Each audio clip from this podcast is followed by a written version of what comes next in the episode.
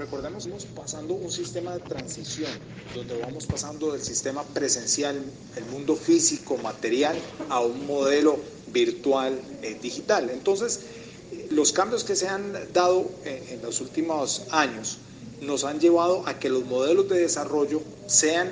se vayan migrando hacia esas eh, virtualizaciones o hacia esas digitalizaciones. En el caso de los colaboradores, vienen de un ambiente donde habían más flexibilidades, donde tenía pues más hasta comodidades, se puede decir, a volverse a reinsertar en, en el mundo material corporativo y eso puede generar ciertos eh, cambios abruptos para volverse a adecuar a eso.